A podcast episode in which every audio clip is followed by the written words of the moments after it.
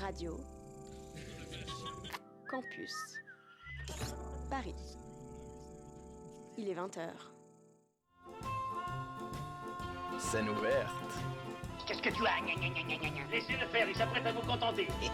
Et je vous ai bien dit qu'il était homme. Monsieur, si vous voulez que je vous dise les choses, Songez, songez que dans quelques instants, il va sonner 6 heures. Que pour tous mes malades, 6 heures, c'est la deuxième prise de température rectale. Et que dans quelques instants, 250 thermomètres vont pénétrer à la fois. Scène ouverte. Bonsoir à toutes et à tous, bienvenue sur Radio Campus Paris pour une nouvelle émission de Scène ouverte. Après deux émissions avec la fabuleuse Flavie Beto, Bito, j'ai dit Flavie Beto, Flavie Bito aux commandes, je suis ravi de vous retrouver pour cette dernière émission de l'année. Oui, oui, je sais, je sais, vous avez bien entendu la dernière émission de l'année. Nous nous quittons le temps de cette saison estivale afin de mieux nous retrouver en septembre prochain. Cette semaine, intéressons-nous à une partie de nous, notre allié dans l'adversité, présent depuis les premiers instants, notre imaginaire. On va décortiquer, creuser et s'intéresser à notre pouvoir imaginatif. Je vous rappelle que cette émission et toutes les autres sont disponibles en podcast sur Spotify, Apple Podcast et le site radiocampusparis.org, rubrique scène ouverte. Tout de suite, place au programme. En scène Scène ouverte. Yes, sir Au menu de scène ouverte ce soir, c'est donc l'imaginaire qui s'invite à notre table. Claire reçoit Elina Gomondi et Julie Maqueron peut-être qui nous rejoindra en cours d'interview. Et oui, je vois qu'elle est là, donc elle va pouvoir nous rejoindre pour le spectacle La peau d'Elisa. Puis avec Marine, nous avons rencontré Rémi Large et Samuel Lepoil après avoir testé une expérience immersive de Tamanoir Immersive Studio. Et enfin, dans Rendez-vous au théâtre, ce soir, nous vous partagerons nos découvertes du moment et les spectacles à venir, du moins ceux que nous vous conseillons cet été à Avignon. Le programme est annoncé, fermez vos yeux, plongez à nos côtés et laissez-vous transporter par votre imaginaire et la douce voix de Claire.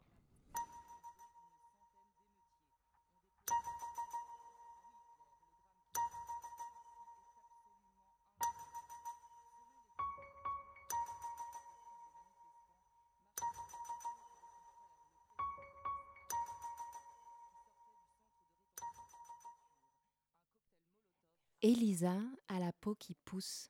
Oui, vous avez bien entendu, la peau qui pousse. La peau des genoux, la peau des coudes, la peau du cou. Vous la voyez qui pousse? Il y en a plus que tout à l'heure, non? Devant le miroir, la main sur sa poitrine, Elisa le sent, sa peau est différente. Pour vaincre l'envahissement de sa peau, l'invasion de la chair sur la chair, pour aller mieux, pour trouver sa place juste dans un corps qui lui appartienne, Elisa doit se mettre en quête d'un remède.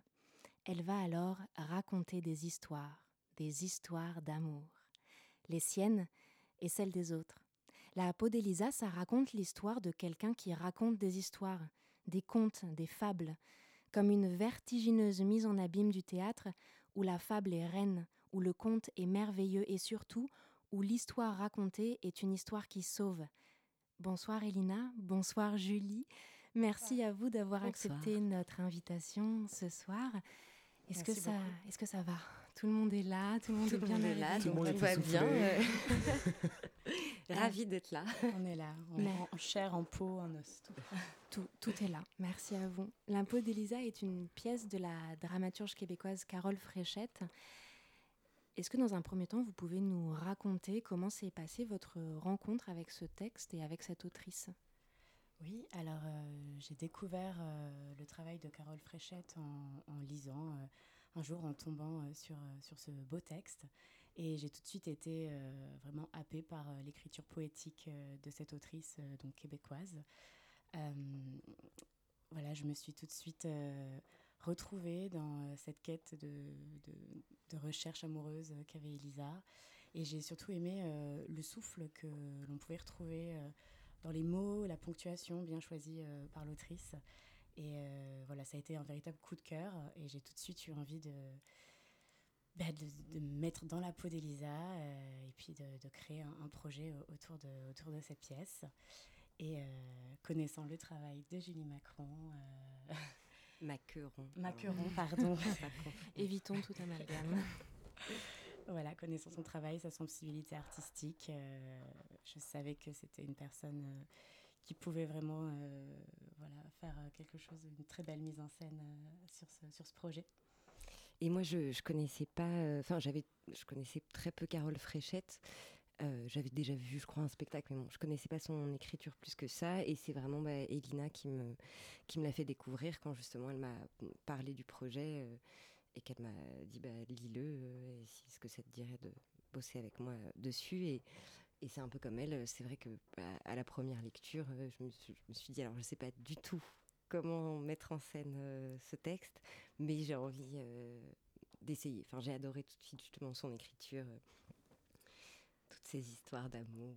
Et voilà, ça m'a donné envie de, de, me lancer dedans. Vous aviez toutes les deux du désir pour, pour ce texte et pour ce personnage. Bien sûr. Le oui. désir est, est, hyper central dans, dans, cette pièce. Euh, c'est une pièce où l'on parle, où l'on parle beaucoup parce qu'on raconte, on se raconte. Euh, Elina d'une part, et puis euh, Jean-Baptiste Bazin, euh, le collègue acteur euh, qui, qui, est la deuxième personne au plateau. Oui. Ça parle beaucoup, pourtant, il y a aussi beaucoup de corps, beaucoup de chair. On fait jamais l'économie du, du, physique, et je me demandais comment, comment est-ce qu'on on travaille l'érotisme et le, et le sensuel au plateau? Comment est-ce qu'on fait surgir la, la, conscience de la peau euh, sur scène et puis dans cette relation euh, au public? On dit vas-y plus, Elina. mais non, mais là, si tu touches, tu dois le faire à fond. On se questionne. Est-ce que j'en fais pas trop? T'es sûr? C'est pas trop vulgaire? Et il faut trouver un, équilibre, il euh, faut se laisser aller, il faut se faire confiance, il faut faire confiance à l'équipe avec qui on est. Et, euh, euh, effectivement, après, pareil, en, se calant sur, sur les beaux mots choisis de Carole Fréchette, le, sensuel, il est, il est dans les mots, il est dans les histoires racontées, qui sont de véritables histoires hein, d'amour, qui sont réellement passées. Et voilà. Dans le rythme. Enfin, c'est mmh. vrai que je trouve que le rythme de la de l'écriture, enfin, induit de toute façon une sensualité. Euh, et, euh, et, je trouverais ça compliqué de de pas le, le prendre en compte du tout euh, dans un spectacle qui s'appelle La peau d'Elisa. Alors, il s'agit pas justement forcément de dans ce cas-là tout faire tout nu et ce qui est pas ce qu'on a fait, mais il fallait quand même, je trouve, un peu de chair, un peu de, enfin. C'était nécessaire, il fallait le, pas éluder ouais. la question, quoi. Est-ce que, est que ça. Il y a aussi euh, au, au, plateau du dessin en direct? Est-ce ouais. que le dessin participe aussi à, à, à, à faire euh, surgir la peau, euh, la chair? Bah, il y a une forme de finalement de sensualité dans le dessin puisqu'il le fait à la, à la main. Enfin, euh, alors il y, y, a un peu avec le feutre. Je suis en train de spoiler toute la pièce, euh, mais il le fait aussi euh, au doigt. Donc c'est c'est du toucher aussi. Ça reste dans le sensible. Il y a une forme de sensualité à, mmh. à le voir dessiner. Euh, et c'est vrai que quand des spectateurs nous disent en plus que qu'ils ont trouvé qu'il y avait de la, que le spectacle était sensuel, enfin moi je trouve que c'est un, un, très beau retour ouais. et ça va aussi avec euh, la volonté d'Elisa euh, d'éveiller des sensations et des émotions. Elles peuvent être voilà ça, ça, peut être tout d'un coup des choses émouvantes, mais elle le demande d'ailleurs à un Provoquer le désir, c'est. Est-ce que ça vous fait quelque chose quand je vous raconte ça, quand elle, c'est aussi sauver sa peau ouais. à elle. Oui, parce qu'elle incarne aussi tellement de personnages. Et donc du coup tellement de, physicalité, tellement de corporalité que il faut il faut aussi pour nous spectateurs qu'on qu reçoive ça. Donc ça passe par la gestuelle ça passe par la voix mais ça passe aussi ben voilà par euh, des questions de scénographie le dessin qui apparaît les lumières les jeux d'ombre. Euh, Elina comment est-ce que vous comment est-ce que tu as oui. travaillé euh, à l'apparition de, de ces différents personnages alors, ça a été, une évolution vraiment. Au, au, début, on a vraiment travaillé chacun de ces personnages avec une voix différente, une physicalité différente, un rythme de prise de parole différent. Euh, et au fur et à mesure bah, des, des, répétitions, on a un petit peu euh, équilibré tout ça. On voulait jamais rentrer dans la caricature. Après, c'est difficile de ne pas rentrer dans la caricature quand on, joue, quand on décide de jouer un, un vieil homme, alors qu'on est une jeune fille de 29 ans. Euh, donc on, on, a vraiment essayé de chercher dans la simplicité, ne pas du tout en faire trop, et toujours partir de, de moi, enfin euh, de ma voix en tout cas, de ne pas trop, euh, voilà, de ne pas, de ne pas faire de fake en fait. Voilà. Ah, D'en jouer, de, mm. parce qu'il y a quand même des, encore maintenant, des, les, rythmes surtout de prise de parole restent, restent différents. Mais c'est vrai que on a d'abord vraiment dessiné des personnages et ensuite on a un peu gommé pour que ça reste le plus proche d'Elina possible quand même. D'Elina, d'Elisa, les choses se confondent un peu, on sait plus. Exactement. Un heureux hasard. Hein, c'est vrai que moi, enfin après, les personnages, enfin le mot existe, mais je suis pas fan du, terme justement, enfin de, euh, voilà, je, je, crois, que c'est ah Elina avant tout, quoi, euh, et qui, qui, après prend la parole de, de Carole Fréchette, prend la parole. Ce ne sont pas des personnages, mais de véritables personnes qui qui existent ou qui ont vraiment existé et qui ont vraiment vécu ces histoires d'amour.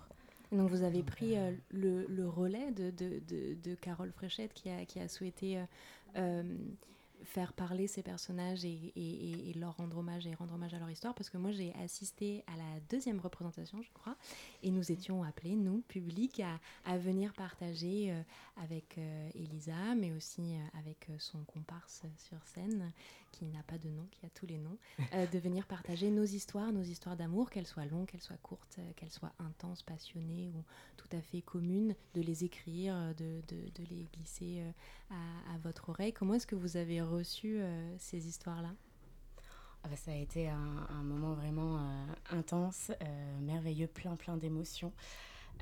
donc en plus oui, ça a continué. Les deux premières représentations, on a pu mettre en place ce système. si on pouvait, on, le ferait à chaque fois, vraiment, c'est merveilleux. C'est la pièce qui continue après le spectacle. et donc oui, déjà, on remercie énormément tous les spectateurs qui ont bien voulu nous, faire confiance, nous donner une petite partie de, leur vie intime. Euh, je suis restée dans la peau d'Elisa encore une heure supplémentaire euh, ensuite pour recueillir euh, des histoires d'amour et les ajouter sur le paravent avec les noms des, des histoires qui elles sont été récoltées par Carole Fréchette. Et oui, ça c'est quelque chose qui est, qui est, venu très rapidement quand on a commencé à, travailler sur ce projet. Cette envie vraiment de récolter, de récolter nous-mêmes, euh, voilà, comme Carole Fréchette l'avait fait euh, en 98, euh, des histoires d'amour. Parce que j'avais été très touchée par l'explication en fait de Carole Fréchette qui expliquait comment la genèse en fait de, ce texte, de l'écriture. Ça s'est passé à Bruxelles. Elle a, elle a demandé à, des personnes vivant dans cette ville de l'amener dans des lieux bien précis et de lui raconter là-bas, dans ces lieux, des souvenirs amoureux très forts. Et, et, elle raconte ça très bien. Dans, des lieux qui étaient importants pour oui. eux euh, de lui faire vivre. Elle avait une semaine pour écrire un texte. Euh, et voilà. Ouais. Et, et j'ai trouvé, trouvé, ça merveilleux. En plus, elle lui raconte très très bien dans un petit texte qui s'appelle La place vide, petite histoire de la peau d'Elisa. Et, et, je crois que voilà, il y a eu une continuité euh, avec ça. Et nous sommes d'ailleurs allés à Bruxelles aussi quelques semaines avant, avant, le, la, avant le début de, des, des représentations des Vous êtes allé sur le lieu, le lieu du crime de l'amour. Euh, exactement, à la recherche de est-ce que ça pourrait être cet appartement est-ce que Vous bon, on n'a pas trouvé les appartements, mais on a, on a retracé un peu tout le, toutes les histoires. Les rues, les places, les parcs dont elle parle. Dans un travail préparatoire. Euh, euh, bah, on, ça faisait longtemps qu'on avait envie d'aller les voir. On, on, devait déjà aller à Bruxelles pff, bien avant euh, toute cette histoire de Covid. Et, euh, et donc là, on s'est dit qu'avant les déchargeurs, c'était vraiment le moment. l'occasion. Et, euh, et aussi, on a, on a profité pour, pour tourner une vidéo qui n'est pas encore pas encore diffusée, mais qui sera bientôt. Euh, voilà, un peu. après la dernière représentation on a décidé de la garder pour, euh, pour petit, la dernière. Package, euh, le cadeau bonus. Exactement. euh, donc le personnage, le personnage d'Elisa raconte des histoires. Est-ce que vous pensez que, que raconter des histoires, a fortiori des histoires d'amour, ça permet de rester en bonne santé? Parce qu'Elisa, elle raconte des histoires pour aller mieux, pour aller bien, pour se sentir bien. Euh, est-ce que, est que vous êtes d'accord avec elle? En tout cas, pour des comédiens, comédiennes, je pense que oui, évidemment. Euh, c'est oui, un moyen fait. de rester en vie. Euh, de mais... raconter, en tout cas. Oui. Il faut un public pour oui, ça. C'est ça.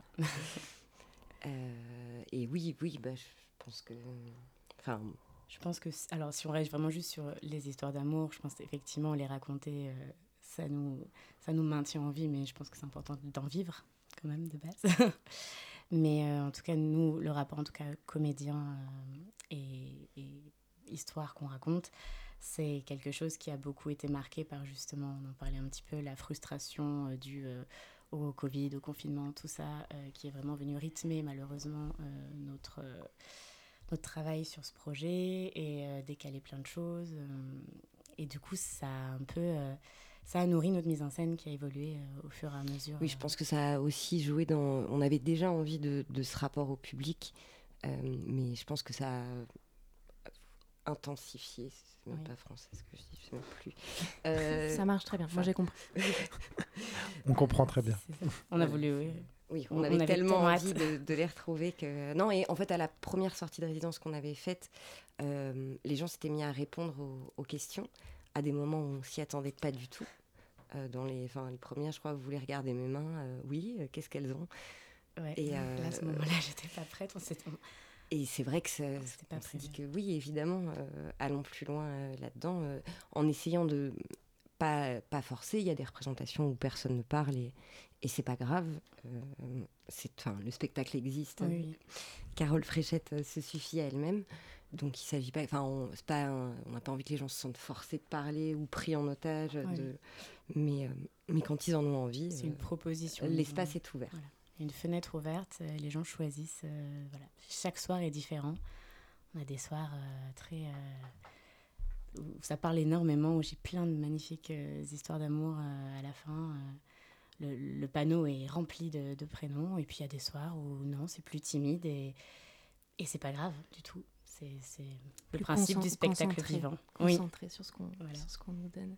Et du coup, le, le, ici, le, théâtre est un, peut-être je veux dire des conclusions de ce que vous venez de dire, mais considéré comme, comme un remède à l'amourosité ambiante. Voilà, il faut se raconter, raconter des histoires. Et c'est ça qui nous maintient en vie, à la fois les personnes qui sont sur le plateau, les personnes qui travaillent mhm. autour de ce plateau, mais aussi le, public. Et c'est ce, et ce lien qui fait que... Euh, bah voilà, on y retourne de manière euh, systématique et répétitive, mais parce que le plaisir, il est là aussi, dans la rencontre et dans le fait d'entendre et euh, d'entendre raconter des, histoires. C'est ce que vous faites merveilleusement avec euh, la peau d'Elisa. J'ai l'impression que ça se passe bien au déchargeur, là, non? Ça se passe très ça bien. se passe très bien. Enfin, on est, très content des, retours qu'on a du public. Après, c'est c'est Paris, donc c'est toujours compliqué de, remplir la salle autant qu'on le voudrait. Euh, mais, euh, si chaud, mais les gens qui sont là sont très contents. Et c'est passé tellement vite, il nous reste plus qu'une semaine de représentation. C'est quoi la suite, euh, l'avenir pour ce spectacle? Eh bien, on espère que du beau. mais pour le moment, en tout cas, c'est. c'est pas rien de concret encore, mais, mais, on ne compte pas s'arrêter. Voilà. on est sur les pistes et on va pas s'arrêter maintenant qu'on a enfin pu le lancer. voilà. Mm. Moi, je vous souhaite le meilleur pour la suite parce que voilà, j'ai été spectatrice de spectacle, j'ai beaucoup aimé. Je suis très heureuse que vous soyez avec nous ce soir. Merci beaucoup. Il reste trois représentations de la peau d'Elisa. Donc, Courésy, c'est au théâtre des Déchargeurs. La pièce dure 1h20, se joue à 19h15 jusqu'au 24 juin, donc c'est-à-dire mercredi, jeudi et vendredi en salle Vicky Messica au théâtre des Déchargeurs une nouvelle fois au cas où vous n'auriez pas entendu Allez-y, précipitez-vous. Je, pense que le message est passé. merci beaucoup, Claire. Merci euh, beaucoup. Merci, à vous deux, et Elina et Julie, d'avoir accepté euh, notre invitation, enfin, l'invitation de, de, Claire. Merci, euh, avec grand plaisir. Tout de suite, je propose une petite pause musicale. On va rester dans le thème, vous allez voir. Et on se retrouve juste après pour une rencontre immersive, celle de Tamanoir Studio.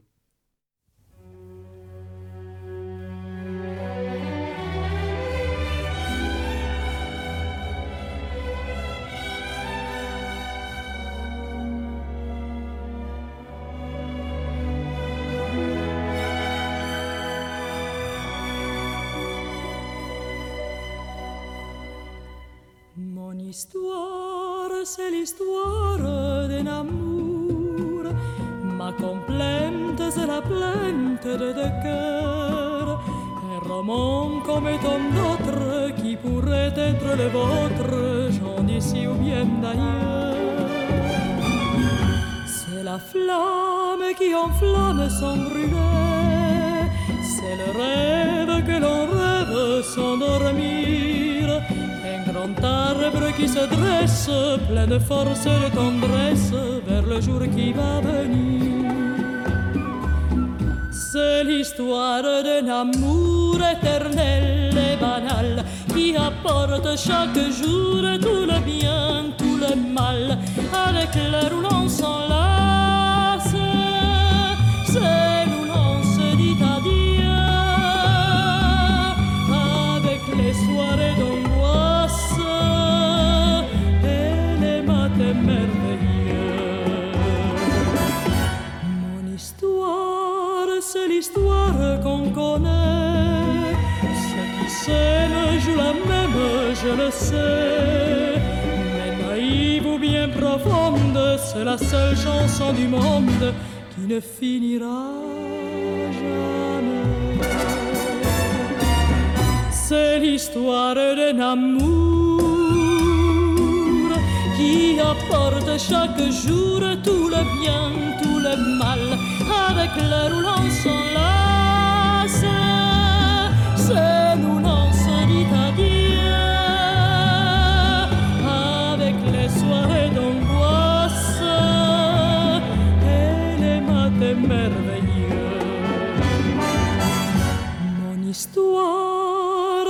L'histoire qu'on connaît. Ceux qui s'aiment jouent la même, je le sais. Naïve ou bien profonde, c'est la seule chanson du monde qui ne finira jamais. C'est l'histoire d'un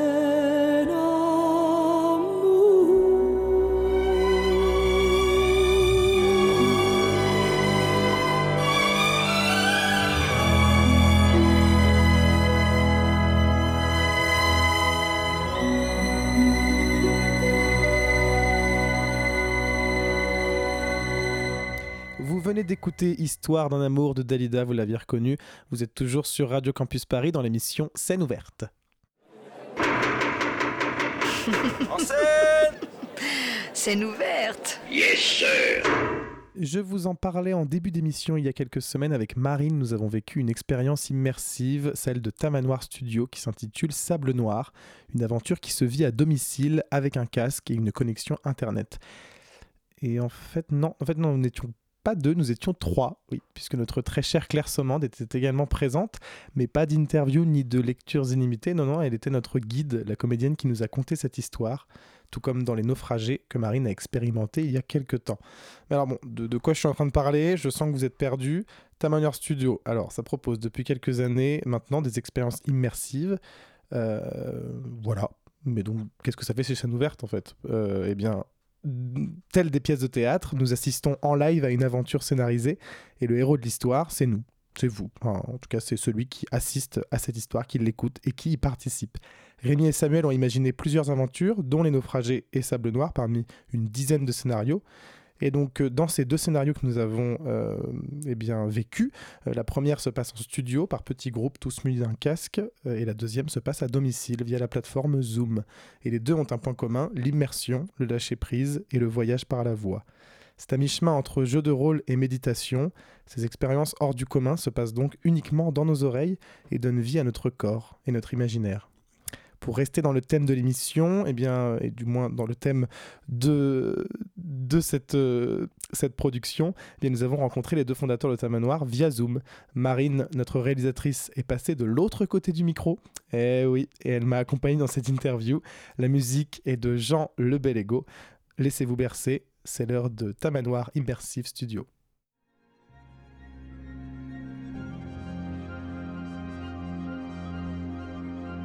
Regardez la paume de votre main droite. Levez-la doucement vers le ciel.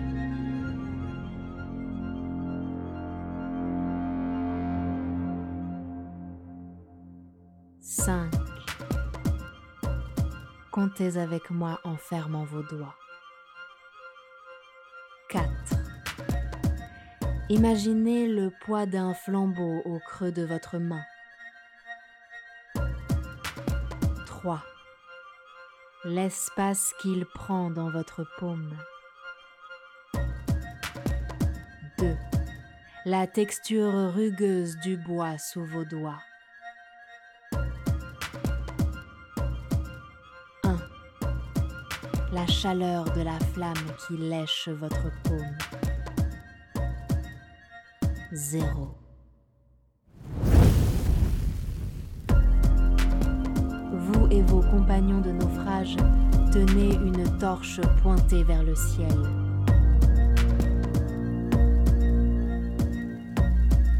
Abaissez-la près de votre visage.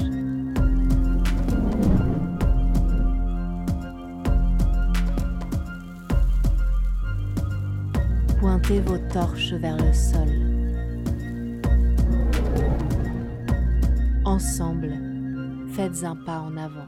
Bonjour à vous deux. Euh, merci Bonjour. de nous rejoindre euh, en ligne. Moi, j'aimerais savoir euh, que vous nous parliez un peu euh, bah, de Tamanoir, savoir euh, comment ça s'est créé, quand est-ce que ça s'est créé, pourquoi ça s'est créé. Je vais laisser Rémi raconter ça parce qu'il raconte très très bien. Avec Sam, on se connaît euh, depuis le master 2 euh, sur les nouvelles écritures qu'on a fait à la Sorbonne. C'est un master pro et tout.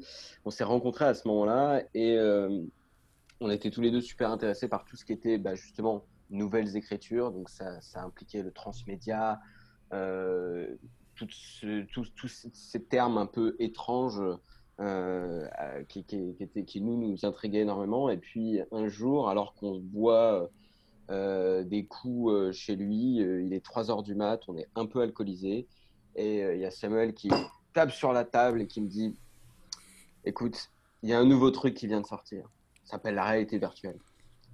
Et on va faire un projet ensemble, en réalité virtuelle. Et moi, je le regarde et je lui fais Non, non, non, on va pas, on va, on va pas le faire, on va pas le faire euh, parce que tu sais quoi, on n'a pas d'argent, on est étudiant euh, et à nouveau on n'a pas d'argent et on ne sait pas ce que c'est que la VR, donc c'est absolument hors de question.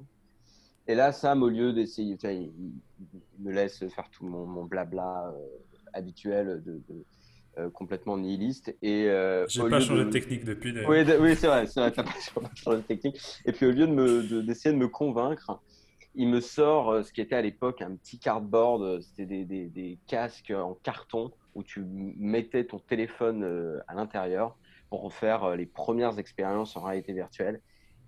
Je fais, cette je fais l'expérience, je pense que c'était littéralement un tutoriel Google. hein. Il n'y avait, il y avait rien d'incroyable. Mais je sors de là et je lui fais OK, on va faire une expérience en VR ensemble. Et, euh, et bon, fr- franchement, je pense qu'on n'aurait pas été alcoolisés, lui et moi, on l'aurait jamais fait. Mais du coup, c'est ça qui a lancé. ça a créé bien des startups, très clair. C'est ça. Et du coup, nous, ça, ça a créé en fait une aventure et on a créé un premier projet qui était en réalité virtuelle et qui en fait a connu un, un beau petit succès au- à l'échelle dans laquelle on était, c'est-à-dire étudiante, et qui nous a permis en fait tout simplement de nous lancer ensuite et de créer le studio euh, Tamanoir tel qu'il est aujourd'hui. Voilà. Et alors là, vous en êtes à combien de, de projets, euh, enfin on va dire de- d'expériences en ce moment qui tournent chez Tamanoir Ça, bon, ça va faire bientôt 5 ans. Euh, je pense qu'on a, je sais pas, on a dû sortir euh, une dizaine de projets. Mais c'est très, disons que c'est très variable parce qu'il y a des petits projets, des projets institutionnels, des plus grands projets. C'est toute une famille avec de plus ou moins grande importance. Complètement. Euh, il y a des projets qui nous, qui, qu'on a depuis le début de la boîte qui ne sont toujours pas sortis et qu'on est toujours en train de travailler dessus parce que c'est des projets très lourds. Et il faut savoir que nous, bah, on a commencé, euh, on avait euh, 25 ans euh, et pas d'argent. Et donc, du coup, monter un projet qui coûte plusieurs centaines de milliers d'euros, bah, ça prend du temps. Et à côté, on a fait plein de projets, alors soit des fois des commandes institutionnelles, par exemple, je, pense par exemple des projets qu'on a fait avec le 104 ou avec l'Opéra de Paris, euh, ou alors des, même des tout petits projets qu'on a fait en- en- dans l'espace de 2-3 semaines qui nous ont permis tout simplement de, euh, bah, de sortir des De se projets, faire la main. de se faire la main, exactement. Ouais, et d'avoir les fonds, du coup, j'imagine, euh, pour des, des expériences un peu plus. Bah, en tout cas, ça nous, a donné oui. une certaine, ça nous a donné une certaine légitimité, effectivement. Et comment, enfin c'est quoi les étapes clés qui à chaque fois se retrouvent dans la création d'un projet euh, de réalité virtuelle? Bah, je, veux, te dire, la première étape, c'est d'imaginer euh, les étapes d'après. C'est-à-dire qu'il n'y a, y vraiment pas de... Il n'y a vraiment pas de cycle, et surtout pour les projets qu'on fait qui, justement, sont pas des projets... Enfin, on a fait des projets en réalité virtuelle, mais on, on essaie de d'étendre un peu la, la, la définition de l'immersif Et donc à chaque fois, par exemple, euh, quand on commence un projet audio comme Sable Noir euh, et qu'on n'a jamais fait de projet audio en ligne, ça commence par juste faire de la recherche et savoir même si c'est possible ce projet qu'on a imaginé. Et, et, après, comment on l'écrit, parce qu'évidemment, à chaque fois, il faut réinventer une méthode d'écriture, puis après, il faut réinventer une méthode de développement, et ensuite, il faut réinventer une méthode de, de commercialisation, diffusion. C'est beaucoup réinventer la roue. Oui, c'est ça. Et puis non, c'est pas comme si on se facilitait la tâche, c'est-à-dire que chaque projet, à chaque fois, c'est une sorte. En fait, on est une sorte de laboratoire, c'est-à-dire qu'à chaque fois, on tente quelque chose de nouveau euh, en termes de format, j'entends, euh, avec de nouveaux outils techniques. Donc, on doit réapprendre euh, ces outils techniques. Et donc, du coup, alors, à la fois, on, du coup, on s'ennuie jamais. Mais du coup, il faut à chaque fois un peu réinventer la roue. Mais en même temps, après, il y, a quand même des, comment dire, des phases qui sont toujours un peu. Maintenant, on est, on est de plus en plus rodé. C'est-à-dire que, en fait, on fonctionne énormément par itération. On a, on a, en fait, on a vachement repris euh, les méthodes de conception du jeu vidéo pour, euh, pour être très prosaïque. Euh, mais même du théâtre, en fait, maintenant que j'y pense, c'est un peu similaire. C'est-à-dire, c'est des processus d'itération. C'est-à-dire que on fait une résidence. Pendant une semaine, on, on carbure, on travaille sur un prototype. À la fin de la semaine, on fait des tests utilisateurs. On voit tout ce qui ne marche pas, parce qu'évidemment, il y a plein de choses qui ne marchent pas. Et là, à partir de là, on, demande des, réponses, des questionnaires où on interroge les gens qui ont participé. Et du coup, on, pape, on repasse sur une phase d'écriture jusqu'à la prochaine résidence et rebelote jusqu'au moment où il y a un prototype où on se dit, bah, en fait, c'est plus un prototype, c'est le projet et c'est bon, il est fini. Quoi. Et du coup, euh, j'ai fait les deux expériences, euh, donc celle-ci, Naufragé, et la deuxième avec toi, euh, Thibaut, Sable Noir. on était tous les deux chez nous. Et, euh, et je trouve qu'il y en a une qui est plus interactive que l'autre, euh, Sable Noir notamment, où on a un échange euh, entre nous, malgré qu'on soit l'un chez l'autre. Puisque Sable Noir, ça se passe à domicile, en fait. Et est-ce que c'était une volonté, du coup, que ça soit interactif, Sable Noir? Qu'il y ait une, interactivité malgré la distance, en fait. Oui, c'est ça, voilà. Oui, tout à fait. Bah, nous, on fait, on fait des projets, quasiment tous nos projets sont interactifs. C'est même euh, un peu l'ADN du studio. Euh, on fait aussi beaucoup d'interactions pour d'autres studios euh, de réalité virtuelle. Et en fait, je dirais que l'exception, c'est plus les naufragés, dans le sens où, un, peu, un peu de la même façon qu'on essaie d'étendre les critères immersifs, on essaye aussi d'étendre les critères de l'interaction. Et dans l'interaction, vous, vous, en tant que que personne dans les naufragés, donc, euh, vous faites des gestes en fonction d'un, fonction d'un, de, de, comment dire, de, de, de prompt, euh, de messages audio qui vous sont donnés, sachant que plusieurs personnes ont différents messages audio. Et euh, j'explique quand même, parce que sinon je pense pour se représenter, ça va être le bordel. plusieurs personnes ont plusieurs messages audio différents. Et par exemple, si je vous dis je prends un, exemple qui n'est pas dans les naufragés, mais si je vous dis si je dis à quelqu'un de lever la main, peut-être que à deux autres personnes qui sont en face de, la personne qui lève la main, je vais leur dire de se relever et ça crée comme ça des, des liens visuels entre les gestes de chacun. Et pour moi, ça, c'est une forme d'interaction. Même si en effet, vous n'avez pas de choix à faire, vous aviez un geste et vous receviez un feedback de ce geste qui était que soit le son réagissait à votre geste, ou en tout cas euh, le son accompagnait votre geste plutôt, mm. soit, euh, soit les gestes des autres accompagnaient euh, votre geste. Et c'est, voilà, je pense que c'est vraiment aller à la frontière de ce que c'est que l'interaction, mais je dirais que ça en fait quand même partie. De la même façon que quand un film laisse les, ou quand une pièce de théâtre laisse les spectateurs se poser des questions et, et, et remplir en fait les trous, c'est déjà un peu une forme d'interaction pour moi. Donc euh, voilà, donc en fait tout ça, euh, j'opposerai pas Sable Noir et les naufragés. Je dirais plus que euh, Sable Noir c'est vraiment l'interaction classique et les naufragés c'est plus une sorte de recherche sur qu'est-ce qu'on peut faire de ce vocabulaire d'interaction parce que c'est quand même créé avec, comme Rémi disait, les outils du jeu vidéo, action, réponse à l'action, se sentir écouté par le monde qui est présent. Mais euh, et si on le faisait juste avec un, avec un, point MP3, un fichier linéaire, euh, voilà, qu'est-ce qu'on pourrait faire? En fait, l'immersion, elle peut passer par euh, des choses très très simples. On n'a pas besoin d'aller sur de la technologie ultra fouillée pour arriver à faire rentrer les gens dans, une histoire et avoir l'impression qu'ils sont les héros. les, premières expériences immersives, c'était les contes autour du coin du feu qu'on avait quand on était gosse en, camp de vacances et que et que on avait un, un, mono qui nous racontait une histoire et nous on, était tellement dedans que bah voilà nous c'est exactement la même chose. Et, et Sable Noir il y avait un truc aussi autour de ça. Donc du coup c'est pour l'expliquer simplement c'est une expérience sonore qui se passe en ligne. Euh, donc vous vous connectez avec votre, avec votre groupe d'amis, donc 5-6 euh, euh, participants. Vous vous retrouvez avec une, un ou une maîtresse du jeu et elle va vous raconter une histoire et cette histoire c'est vous qui allez prendre les, grandes décisions de cette histoire-là. Et à chaque fois que vous allez prendre des décisions, en fait, eh ben, il va y avoir des cues sonores qui vont arriver, qui vont interagir avec ce que vous avez dit. par exemple, genre, est-ce que et voilà, bah, viens, on prend la porte à droite. Et au moment où vous dites on prend la porte à droite, vous entendez le couinement d'une porte sur, euh, euh, sur votre oreille droite. Et voilà, qui donne euh, cette impression en fait de ah oui, en fait, on, on y est quoi. Et ça, c'est assez fou. On l'a fait donc avec Marine, l'expérience de Sable Noir. On avait tous les deux forcément une, vécu un, voyage différent, en fait. même si c'était le même. Mais par contre, très précis. C'est-à-dire, moi, je, je, je revisualise, enfin là, je revisualise toutes les étapes du voyage. Euh. Et moi, je me demandais si justement il y avait euh, une limite à l'expérience sonore. La seule limite est celle de votre imagination. Waouh. Bon. Mais c'est vrai, en fait, tout à fait, vrai. C'est tout à fait En fait, c'est terrible, mais, ouais, mais c'est vrai. Après la Sorbonne, j'ai étudié le design d'interaction et j'avais un prof qui était spécialisé dans les jeux vidéo et qui nous disait que le meilleur moteur graphique, c'était euh, c'était notre cerveau finalement. Et le et en fait, ça s'est vérifié. Et l'histoire de Tamar le prouve aussi. C'est-à-dire qu'on a commencé par faire des trucs en réalité virtuelle euh, avec de la grosse tech. Et ensuite, euh, et ensuite, on a descendu, on a, fait du, on a fait du son interactif. Et après, on a fait du son linéaire.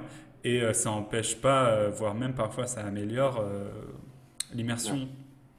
Donc, pour dessiner les limites, je dirais que c'est tellement finalement peut explorer le son et surtout le son c'est aussi un domaine qui évolue constamment ces dernières années. Euh, je ne m'aventurerai pas à dire euh, qu'il y a des choses que le son ne sait pas faire. Quand on a fait le premier test des naufragés, euh, les gens, ils sont sortis, ils ont enlevé le casque. Il y avait une vraie émotion. Il y avait un truc, c'est-à-dire que ils pouvaient pas nous parler tout de suite parce qu'ils avaient besoin de redescendre. Ils pouvaient pas euh, il y avait un rapport, là tout d'un coup, on touchait à ce que je pense avec Sam, on voulait toucher depuis le début, c'est ce rapport à la scène, ce rapport euh, au sacré presque de, de, l'art vivant, de, de l'art en général, c'est ce truc genre où les gens ils sont vraiment profondément touchés. Et je pense qu'ils étaient touchés parce que euh, on leur a pas donné à voir euh, des choses impressionnantes, mais on leur a donné à imaginer. Et en fait, c'est ça le, la chose la plus gratifiante euh, en fait, dans, dans, les expériences. Et effectivement, du coup, le son, je pense que la seule limite, c'est votre imagination. Et alors, sur euh, Les Naufragés, il y a un compositeur, Jean Le Bellego. Est-ce que vous travaillez toujours euh, avec ce même compositeur? Est-ce que c'est ou est-ce qu'à chaque fois c'est avec des compositeurs différents? Et comment ça se passe le travail euh, dans la création? Est-ce que le son vient euh, avant, après, pendant euh? On a la chance que Jean Le Bellogo fasse partie de Tamanoir. Mmh. Donc, il, on travaille, oui, toujours avec lui depuis qu'il est rentré dans le studio il y a un, an et demi, je dirais. Et pour la création sonore, en général, je fais une première. Donc, j'aborde un concept et j'écris une première version du scénario avec déjà des idées de son mais euh, ensuite, je discute avec lui et, euh, lui, il apporte, euh, il apporte beaucoup, beaucoup de références. Il, il fait ce qu'on appelle un mood board, c'est-à-dire, c'est juste des références sonores d'autres compositeurs, etc. Et je les écoute et en fait, il, amène sa pierre à l'univers parce que dès qu'on entend une musique, ça colore complètement tout le reste de, ce qu'on avait imaginé.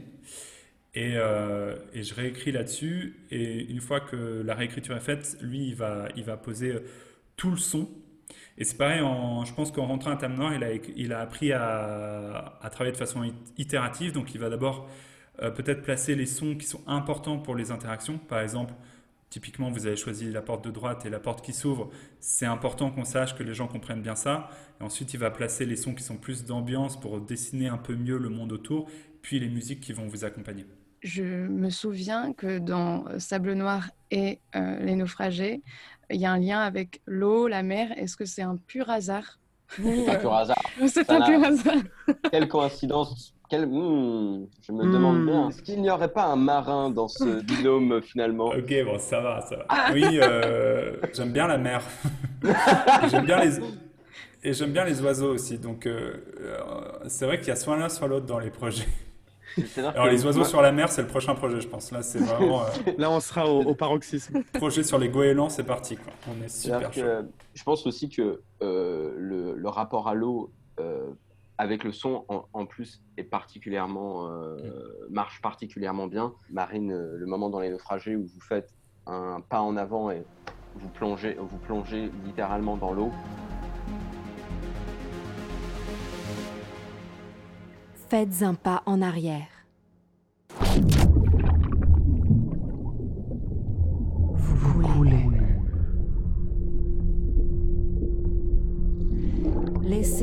Votre poids vous entraîner vers le fond. Il n'y a pas de plus profond abysse. Mais ça marche très très bien. Enfin, le, moment où, où, dans Sable Noir où l'eau euh, euh, on Mmh, plonge et donc où l'eau passe la limite de nos oreilles, euh, d'un seul coup, pff, ça, Tu ça assourdit tout. Et, euh, et, et l'immersion, euh, l'immersion est complète. Mm. C'est vrai. Moi, j'ai adoré cette expérience. Ouais, vraiment. Euh, J'étais dans mon lit avec un, un- un bandeau sur, sur, sur les yeux.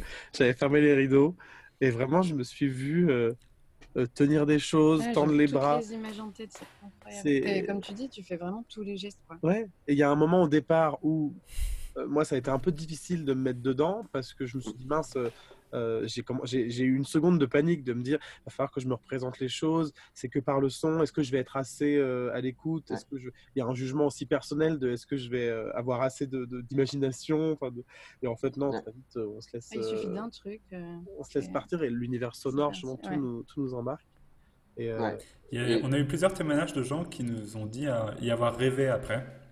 Euh, ce qui est franchement euh, fait Ouais. très plaisir et ça donne vachement envie de voir euh, ce qu'ils rêvent, mais bon, malheureusement, c'est ouais, pas encore malheureusement c'est pas possible. Faire un a- par la suite. Oui, c'est ça. Il y a aussi, on a aussi, on a aussi fait une expérience très similaire, euh, mais cette fois-ci pour les enfants.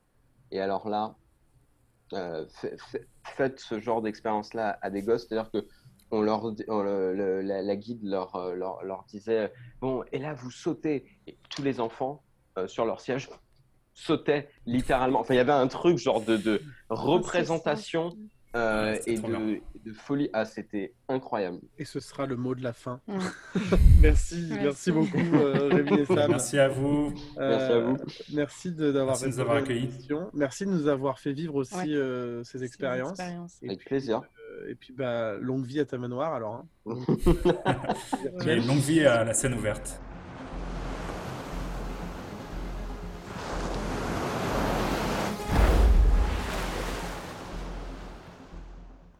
Merci à Samuel Lepoil et Rémi Large d'avoir participé à cette interview et merci à Marine Rouvray de l'avoir menée à mes côtés. Euh, pour conclure, j'aimerais désormais parler de la prochaine création de Tamanoir Immersive Studio. Ça s'appelle Call Me Calamity. C'est un spectacle hybride qui emmène les spectateurs au cœur du mythe américain Calamity Jane euh, et leur fait découvrir la naissance de la première figure féminine de l'Ouest dans un dispositif à la rencontre du théâtre immersif et de la réalité virtuelle. L'expérience, elle dure 30 minutes. On vous fournit le casque de, VR, euh, Virtual Reality. vous fournissez l'imagination. Call Me Calamity se jouera au Festival of du lundi 11 au vendredi 15 juillet. Hein, J'ai bien dit du 11 au 15, donc c'est assez court. Euh, regardez bien vos agendas. Tous les matins de 10h à 13h à la Chambre de commerce et d'industrie de Vaucluse. Tout de suite, une petite pause musicale juste avant notre rendez-vous au théâtre. Je vous laisse avec Canquillier.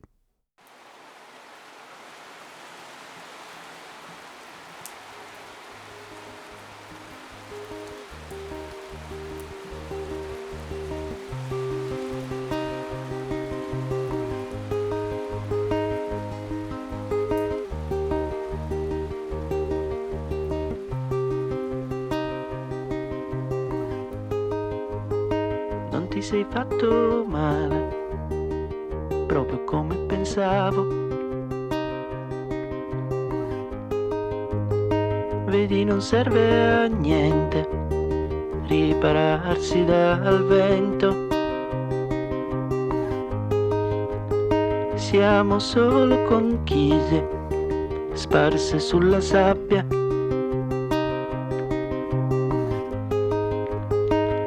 Potrà tornare a quando il mare era calmo.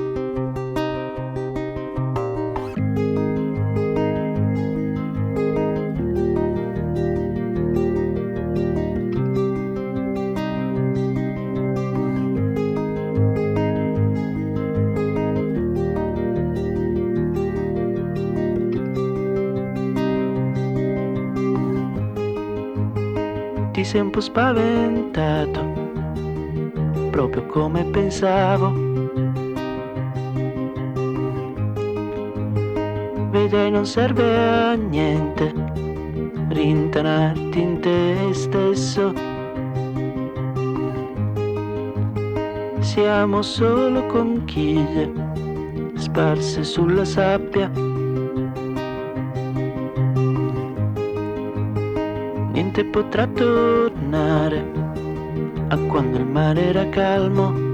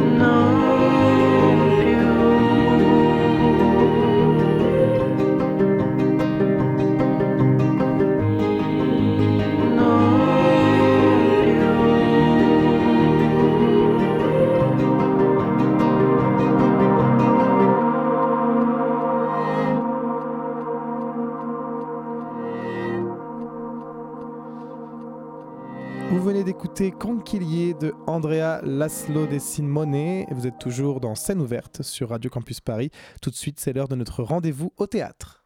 J'aimerais aller au théâtre, mais je sais pas quoi voir. Ça tombe bien, c'est l'heure de rendez-vous au théâtre. Rendez-vous au théâtre Tous les 15 jours, on vous partage nos coups de cœur. Rendez-vous, rendez-vous au théâtre. Alors, Claire, il me semble que tu as un rendez-vous à nous donner. Exactement Thibaut, je vous invite à réécouter l'émission Scène ouverte du 6 juin dernier intitulée En soi. Je parlais déjà, et dans un vaste dithyrambe, du follement beau spectacle La folle allure de la compagnie du coup monté. La folle allure, c'est l'histoire d'une petite fille, d'une ado, d'une femme qui a une passion pour la fugue, l'échappée belle, les voyages illimités, une passion pour la vie, et pas n'importe laquelle, la vie libre. La pièce se jouera du 20 au 25 juillet prochain au théâtre du Rond-Point de Valréas dans le Vaucluse, le samedi 10 septembre à Molière en Dordogne et le dimanche 18 septembre au Mur à Pêche à Montreuil en Seine-Saint-Denis. Merci Claire. Alors euh, moi, euh, avec Camille, nous avions découvert le travail de Thomas Joly à l'Odéon en 2016 alors qu'il montait Richard III. Euh, pour tous les deux, ça avait été un réel coup de cœur théâtral et nous avons regretté d'avoir raté Henri VI en 2014. Lorsque cette année, nous avons eu l'opportunité de voir la tétralogie, et ben on a tout de suite dit oui. Euh, le problème, c'est que finalement, j'ai pas pu me rendre à Angers. euh, bah, voilà, parce que c'est l'histoire de ma vie. Donc, euh, au programme, c'était un week-end au quai d'Ang- d'Angers, 12 heures de théâtre le samedi et 12 heures de théâtre le dimanche. Donc, Camille s'y est rendue avec Maëlle, et voici leur ressenti. Cela relevait de la performance, même pour elle, simple spectatrice. Cette expérience unique de théâtre ne les a absolument pas déçus. Au contraire, Thomas Joly les a embarqués dans une épopée shakespearienne avec brio, euh, dans un théâtre visuel, ludique, toujours avec une grande intelligence du texte. Impossible de s'ennuyer tant la mise en scène se renouvelle et tant elles sont restées surprises par les idées créatives qui se succèdent au fil des scènes. Et surtout, voir Richard III à la suite d'Henri VI, eh bien, ça donne tout son sens à ce spectacle. Euh, qui, moi, je m'en rappelle, nous avait déjà secoué il y a six ans, donc j'imagine à la suite. Euh, il faut également souligner l'importance de l'énergie folle du public tout au long de la pièce, dont l'enthousiasme ne désemplit pas et ne fait que renforcer la sensation de vivre un important moment de théâtre. Il reste encore un week-end de représentation et j'ai qu'un mot à vous dire, c'est foncez, foncez, foncez le Z et c'est au quai d'Angers. Et je vous dis de réécouter l'émission du 6 juin dernier, décidément. une émission riche. J'y parlais de toute la tendresse de mon cœur d'Ariane Issartel et Jeanne Jourquin, spectacle qui m'avait touché au cœur. C'est une pièce musicale, mais pas que, consacrée aux lettres de Madame de Sévigné. Ça dure une heure et c'est un petit bonbon que l'on savoure jusqu'au bout et qui laisse un délicieux goût de sucre sur la langue. On ressort du spectacle des couleurs plein les yeux et des chants d'oiseaux plein les oreilles. Ça se jouera le dimanche 28 août à la Maison de Colette à Saint-Sauveur-en-Puisé dans Lyon, le samedi 22 octobre au château de Simiane à Valréas dans le Vaucluse et le vendredi 9 décembre au Dôme de Saumur dans le Maine-et-Loire. Eh bien, merci beaucoup. Et maintenant, intéressons-nous à un festival qui approche, le festival d'Avignon. Qu'est-ce qu'il ne faut pas rater? Eh bien, Flavie, tu as une idée? Eh ben moi, je dirais de réécouter l'émission encore avant celle du 6 juin. On en a parlé maintes et maintes fois, même une émission encore avant. Euh, mais c'est parce qu'il faut en parler. On recevait Marien Tillet de la compagnie du Cri de l'Armoire pour son spectacle Deux Sœurs. Euh, Deux Sœurs, c'est l'histoire de Marc, ethnologue spécialiste des histories collectives, qui retrouve dans son armoire chinée un journal intime, celui d'Eileen O'Leary, une jeune femme disparue mystérieusement dans l'Irlande des années 50. Le travail de Marien est toujours trouble, sème le doute dans l'esprit et l'imaginaire du spectateur. On se demande qu'est-ce qui est vrai, qu'est-ce qui ne l'est pas. C'est un spectacle d'une euh, beauté troublante, profonde, un peu déboussolante, euh, un mélange entre la musique et le conte, thriller, l'horreur. Et c'est tous les jours au Festival d'Avignon, sauf les mardis à 13h35 au 11 et pendant tout le festival jusqu'au 29 juillet. Très bien. Et alors là, on n'en on en finit pas des évolutions chez Scène Ouverte, puisqu'après avoir mené une interview, Marine, en direct de sa table de la réalisation, euh, va nous parler d'un spectacle qui se joue à Avignon aussi. Oui, euh, il y a bientôt deux semaines avec Claire, avec Claire, nous sommes allés voir Camille au studio Héberto dans le cadre du Phoenix Festival. Camille, c'est une pièce écrite par Jean Husson et Anna Elcueil sur la vie de Camille Claudel. Inspiré de ce qu'il a animé et de ce qu'il aura aussi détruite, ces huit comédiens interprètent à merveille par échanges verbaux ou, ou corporels ces mots. Pardon.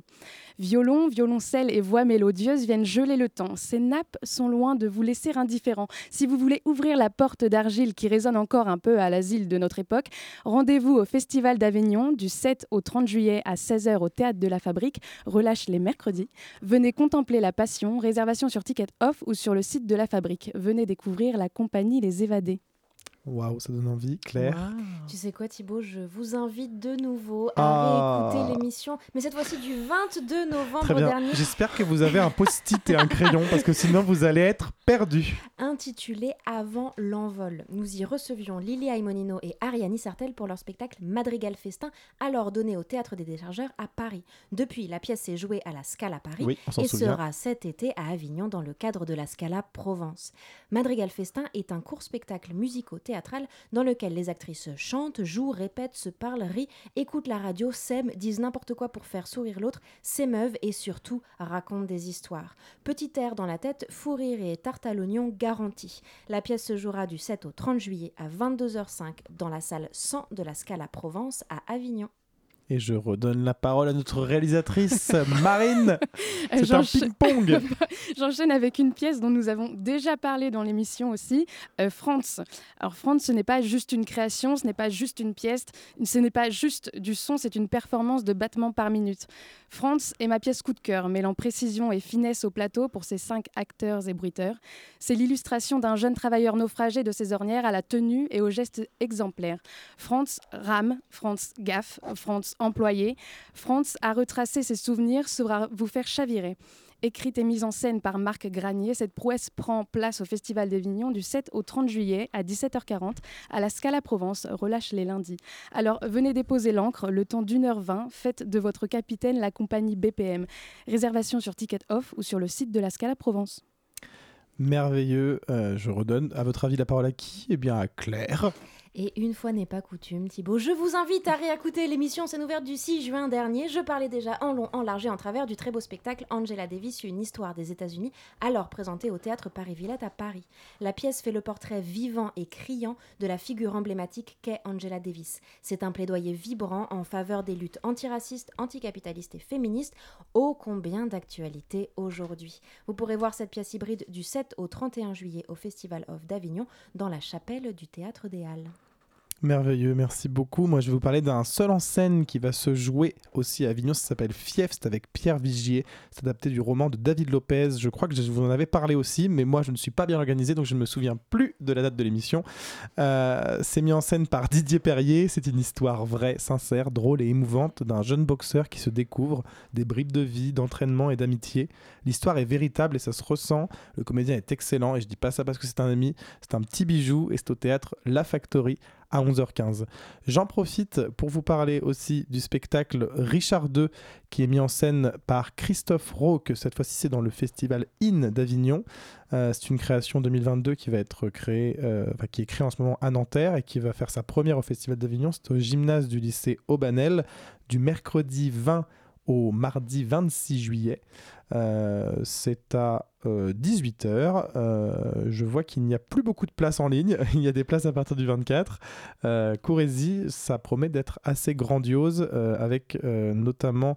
et là, je me lance sur des noms. Est-ce que je vais assumer Oui, dans le rôle titre, Michel Esco. voilà, ça, ça s'annonce plutôt plutôt très sympathique. Euh, un autre spectacle euh, qui me semble très intéressant, euh, c'est Zourou. je ne sais plus dans quel théâtre ça va jouer puisque je viens d'improviser de, cette, cette, ce partage. donc je vous laisse chercher. En tout cas, ça joue à 14h40. c'est écrit dans mon agenda. c'est Jardin sur Cour qui, qui produit avec Mélodie Molinaro et Hervé Lewandowski à la, à la direction de ce projet. C'est un spectacle musical, si je me trompe pas, euh, qui me donne très envie, qui parle euh, euh, d'handicap et là aussi qui a l'air d'être très proche de, de, de, bribes de vie, de réalité et d'émotion. je pense que ça va, valoir le, coup, ça s'appelle Zuru. Est-ce que j'avais un autre petit truc? Je vois qu'on est en avance. Ah, il y a un spectacle qui me donne envie, moi aussi. c'est Belle de scène. Ça va jouer au théâtre des Gémeaux à 21h10. Euh, c'est euh, là aussi une comédie musicale euh, avec notamment Vincent Eden. les deux personnages, je crois, sont des hommes qui se travestissent. et là aussi, je peux pas vous en dire plus parce que parce que je n'ai pas plus de détails, mais en tout cas, moi, ça m'a piqué quand j'ai quand j'ai vu le spectacle. Donc, bah, je vous conseille d'aller d'aller checker. Ça s'appelle Belle de scène. C'est à 21h10 au théâtre des Gémeaux. Est-ce que quelqu'un a un petit truc à rajouter? Non? On est donc fabuleusement en avance. C'était rendez-vous au théâtre. Nos coups de cœur tous les 15 jours, c'était rendez-vous au théâtre. Merci. Rendez-vous, rendez-vous au théâtre. Ah là là, bientôt 21h. Ça y est. Vous savez ce qui arrive là. Il est l'heure de rendre l'antenne et de vous remercier, vous, très chers auditeurs, car oui, cette semaine, il n'est pas question de se donner rendez-vous dans deux semaines. Radio Campus Paris passe en grille estivale et scène ouverte et de relâche jusqu'en septembre. Mais vous inquiétez pas, on va se retrouver. Et en attendant, parce qu'on sait qu'on va vous manquer tout l'été, si, si, si, on le sait. Si, si, si. Même à toi. Oui, oui, oui. Non, ne mens pas. Ne mens pas, je vois ton petit sourire. Eh bien, je vous rappelle que vous pouvez retrouver cette émission et toutes les autres en podcast sur Apple Podcast, Spotify et notre site radiocampusparis.org, rubrique scène ouverte.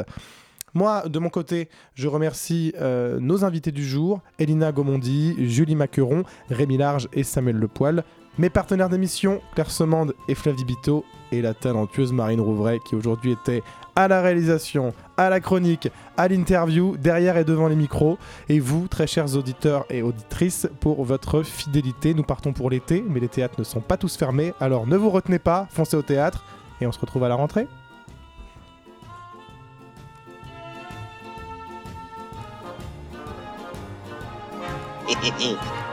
Scène ouverte. Qu'est-ce que tu as Laissez-le faire, il s'apprête à vous contenter. Et je vous ai bien dit qu'il était honnête Monsieur, si vous voulez que je vous dise les choses. Songez, songez que dans quelques instants, il va sonner 6 heures. Que pour tous mes malades, 6 heures, c'est la deuxième prise de température rectale. Et que dans quelques instants, 250 thermomètres vont pénétrer à la fois. Scène ouverte.